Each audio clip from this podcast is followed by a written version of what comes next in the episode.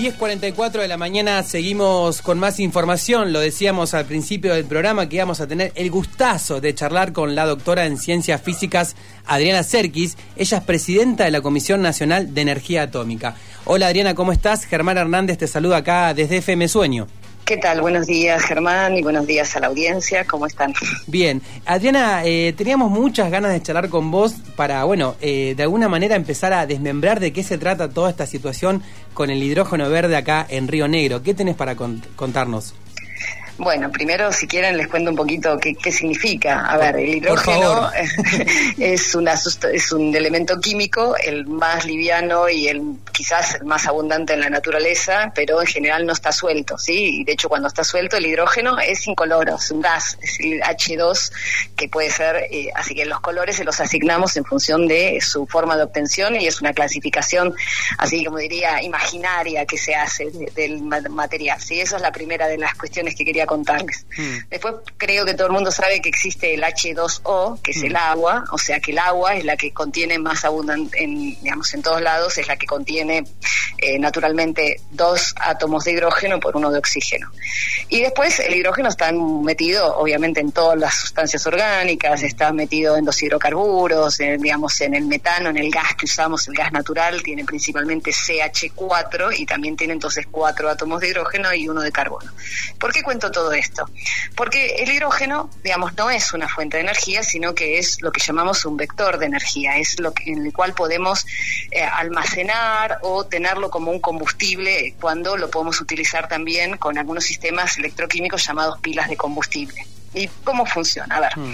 nosotros tenemos el hidrógeno que está metido en el agua. Si queremos tener el hidrógeno, ya sea para algún proceso industrial o para poder utilizarlo como combustible en lo que llamamos energías limpias, tenemos que separarlo del oxígeno. ¿Sí? Ese proceso se llama electrólisis, donde lo que hacemos es agarrar la molécula de agua, H2O, ponerle una energía eléctrica y con eso, por eso se llama electrólisis, saco, separo el hidrógeno del oxígeno. Ese proceso se puede hacer utilizando energía eléctrica proveniente de cualquiera de las fuentes normales, o sea, eh, puede ser utilizando, quemando hidrocarburos, o sea, con los generadores que usamos, que son los que nos alimentan nuestras casas, con energía nuclear, digamos que también a veces parte de nuestra energía eléctrica viene de la energía nuclear, o puede ser con las energías renovables como la solar o la eólica. En los casos en los cuales esa fuente es una fuente que no genere más gases de efecto invernadero, se las considera limpias y por eso es hidrógeno, es hidrógeno verde. ¿sí? Entonces, esa es la idea de que estamos tratando de producir el hidrógeno sin generar más dióxido de carbono en el ambiente, ya sea porque la fuente que utilizo es de estas renovables o porque, digamos, y porque viene del agua. Yo podría hacer efecto de electrólisis utilizando metano y que es CH4 y en ese caso obtengo el hidrógeno, pero también sigo produciendo algo de dióxido de carbono. ¿Está bien? Entonces, esa sería, si yo ese carbo, dióxido de carbono que produzco lo puedo también capturar o secuestrar, como se llama, a ese se lo llama hidrógeno azul. Mientras que si no hago ese proceso, se lo llama hidrógeno gris, ¿sí? que digamos, eh, es una manera, como dije antes, de poder almacenarlo. El problema que tenemos con las renovables es que las renovables son intermitentes, o sea, a veces tengo viento, a veces no tengo, el sol lo tenemos durante el día, durante la noche no, y cómo almaceno esa energía es el problema tecnológico que hay en este momento. Puedo utilizar baterías o puedo usar el mismo hidrógeno, o sea, usar esa energía eólica o solar para producir hidrógeno y después ese hidrógeno tengo que poder volverlo a transformar en agua y poder producir energía eléctrica en un proceso inverso a la electrólisis. Y en eso es donde están las nuevas tecnologías que se pueden desarrollar, que están en funcionamiento hace muchos años, pero solían ser con materiales muy caros. Y en la CONEA, por ejemplo, se vienen investigando materiales que permiten hacer ese proceso, ¿sí? de poder transformar de vuelta el hidrógeno en agua y produciendo energía eléctrica. Son lo que llaman pilas de combustible y hay muchos grupos de investigación en el país que vienen estudiando y trabajando en estas cosas hace mucho tiempo. ¿sí? Así que bueno, ese es todo el proceso. No sé si más o menos. Clarísimo, clarísimo, Adriana. Eh, estamos hablando con Adriana Serkis, presidenta de la Comisión Nacional de Energía Atómica, y en cuanto a lo que va a suceder con esta inversión eh, australiana, ¿no? De, de, acá en la parte, vos sabés más o menos dónde va a ser. Y la otra pregunta que te hago, que para mí también es como la pregunta que de dónde van a sacar el agua para producir todo esto. Bien, a ver, la inversión que están proponiendo, entiendo que se va a hacer en Sierra Pintada, digamos, o en algún lugar, digamos, eh, de Río Negro más cercano al mar. Mm. Eh, la propuesta inicial, los cálculos que tenemos hechos es que la cantidad de agua que se necesita es muy, muy poquita, o sea, comparado con, digamos, sería como un, en el máximo de producción con la primera inversión hasta el año 2028 nos daba un cálculo estimativo de que uno utiliza eh, una cantidad de agua que es más o menos 9 litros por cada kilogramo, o sea, 9.000 litros por cada tonelada de hidrógeno que se puede llegar a producir y eso daba que para la inversión que querían hacer hasta el año 2028, digamos, en un máximo aún evaporando agua o del proceso, etcétera, unos 0,18 metros cúbicos por segundo. Esas cuentas las hizo eh, una colega acá, Liliana Mogni, del mm. Centro Atómico Areloche, alguien con quien podrían hablar después en otro momento si quieren más detalles, porque realmente sabe mucho del tema. Y, digamos, eso implica, digamos, piensen que el Río Negro tiene 750 metros cúbicos por segundo y un tercio de eso se utiliza para riego, así que imagínate que 0,18, a ver, mm. eh, es un porcentaje muy, muy, muy bajo de lo que se necesita de un río. Si se quiere escalar esto, es cierto de que eso no alcanza y utilizar agua de mar podría ser una alternativa. No sé bien cuál es la que se está pensando en este momento. Eh, si se utiliza la electrólisis hecha con estas tecnologías que utilizan alta temperatura, o sea, utilizan agua en forma de vapor, eh, sería una solución porque ya ahí, digamos, el agua estaría en forma de vapor, entonces no sería problema que fuera, digamos, agua de mar. Pero todo eso hay que estudiarlo, hay que entenderlo, digamos, entendemos de que toda esta tecnología que son son tecnologías nuevas que podrían dar un impulso a la región, etcétera, y que tienen que ser analizadas y que bueno, lo que más nos interesa en este momento es que toda la tecnología que se traiga venga con una posibilidad de abrir lo que se llama el paquete tecnológico, que seamos capaces de que con todos los grupos de investigación o algunos de ellos que están interesados en el tema puedan participar intensamente para que sea unida y vuelta y que parte de esa tecnología se desarrolle y se siga quedando en el país. Por otro lado, déjame que te comente un cachitito nada más algo importante, digamos que es que eh, todo esto tiene, tiene que ver con el cambio de matriz energética que necesitamos. Nosotros necesitamos ir pensando en ir cumpliendo con el bajar la emisión de dióxido de carbono con el tiempo, pero eso tiene que ser paulatino y tiene que ser una matriz diversificada en el futuro.